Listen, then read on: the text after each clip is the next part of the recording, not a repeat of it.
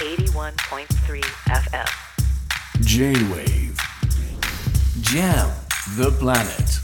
Jam the planet. News to the table.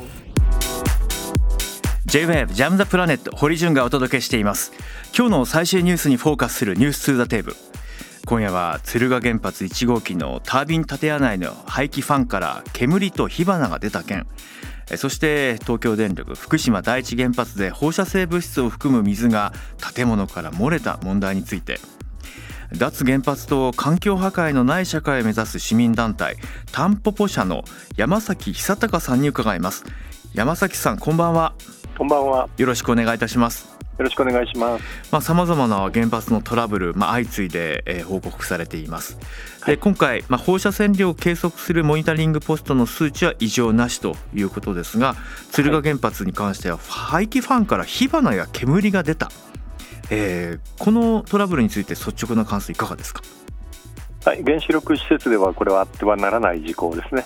放射性物質を扱う施設では火災は極めて危険ですし、このため防火対策だけでも数規則規則があります。えところがこうした排気ファンのような設備が老朽化しても忘れられられがちになるんですね。うん、そうですよね老朽化が原因だとするならば日本の今の方針としては古い原発を延長して使うと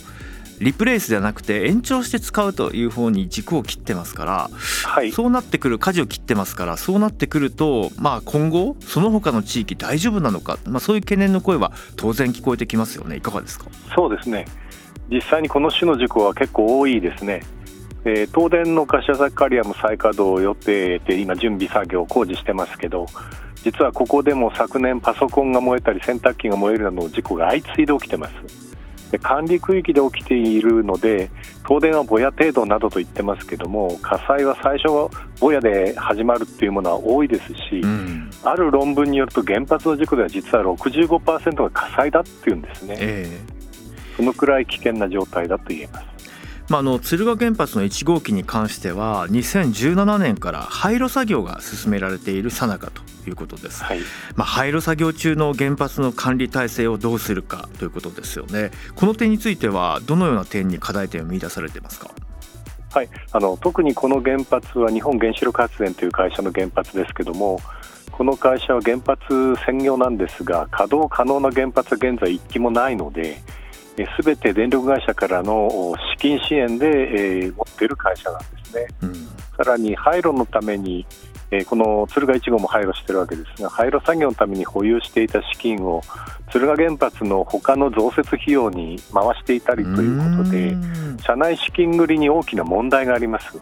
で今回のことはそこの関係は分かりませんけれども、ええそうしたことがこの老朽設備そのままにしていた理由の背景にあるんではないかというふうに疑ってます。いやもう本当にあの東電の福島第一原発の事故では、まあ、経済合理性を優先するがあまり古い原発を使い続け、そして非常用電源が地下にあることが問題視されていたにもかかわらずそこにきちんと投資をしなかったということが、まあ、いわば人災としてああした事故を引き起こした。そういう教訓を10年前に得ているはずなのに、まあ、はい。依然としてその原発に関してはいや使えるんだったら長く使おうとかどちらかというと、まあ、安全よりもコストっていうものが依然としてやっぱり根深いのかなっていうことを感じてしまいますね。いかがですか？もうそれそれがずっと続いてます。うん本当にあの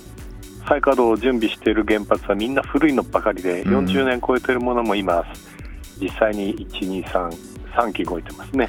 でそういう状況ですからこれからまた仙台原発など40年を超えて動く原発出てきますので、うんどんどん危険になっていくなっていう風な印象です。そうですねいやそれこそ逆にあの中部電力管内の浜岡原発早めにね政府の判断で当時止めましたけども一方でまあ中の原発を見てみると最新鋭の機器などが揃っていてまあそれだけに中部電力側は悔しさをにじませていたりとかもしました。まあ国会の方でもリプレイス議連といってまあ新設まあ新しく置き換えましょうということを声が上がっているんですけどもどうもやっぱり電力会社に任任せておくとこういう現状なんだなということを痛感します。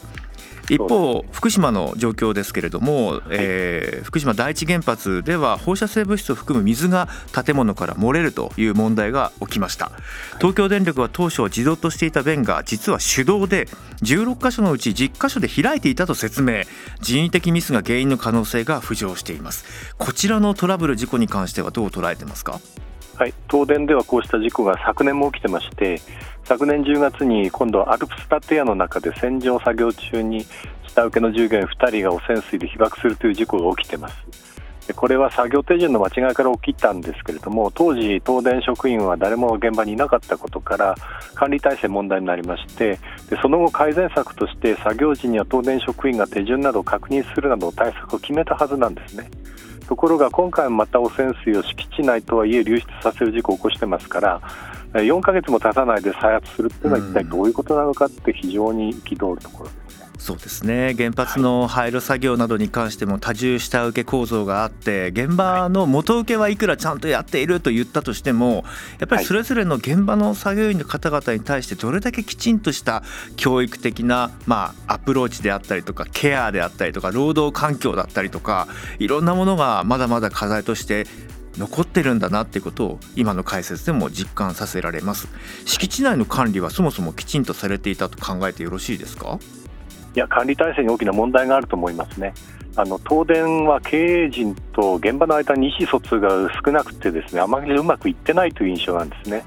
起きることについて本店の役員がどうも真剣に捉えていないというふうにしか思えないそういうあの記者会見などを見てもそんな雰囲気です。現場よりも経営陣の問題が強いなというふうに私は思います。うんいやおっしゃる通りですね。私もあの取材をする中で、まあ、OECD の原子力機関がそのトップが来日した時にお話を聞きました、えー、日本の事故の教訓から得たこと。それはシステムエラーやヒューマンエラーじゃない組織のエラーが起きるということなんだと。なので加盟国に対して組織エラーをどうやって改善するか透明性だったりとか組織間の意思疎通どうするかっていうのを指示したと言っていたんですが日本の場合はまだその組織の,、まあそのあり方課題が残されてるなということを実感します。で今回その漏洩した水ですけれども、えー220億ベクレルと、えー、試算しています。水漏れは40分ほど続いていたと見られています。海への流出はなく、まあ、原発敷地外への影響はないとしているんですけれども、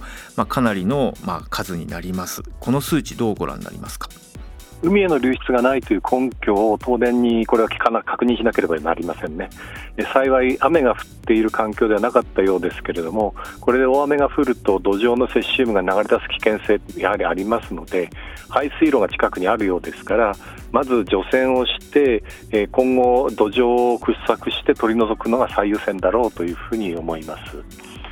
それで今、アルプス処理水を海に放出してますけども、海洋環境影響を心配する声が世界中にありますねでそれに対して今、東電がこういうふうにまた起こしている引き起こした事故というのは安全を言いながら足元で汚染を拡散する行為になってしまってますのでまたしても信頼が失われていたということは深刻に捉えなければならないですね。誠意とか国もですねどうするべきか考える必要があると思います。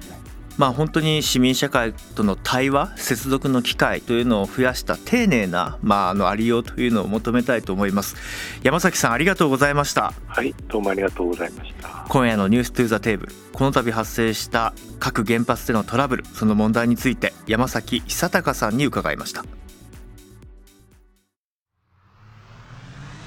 J-WAVE JAM the planet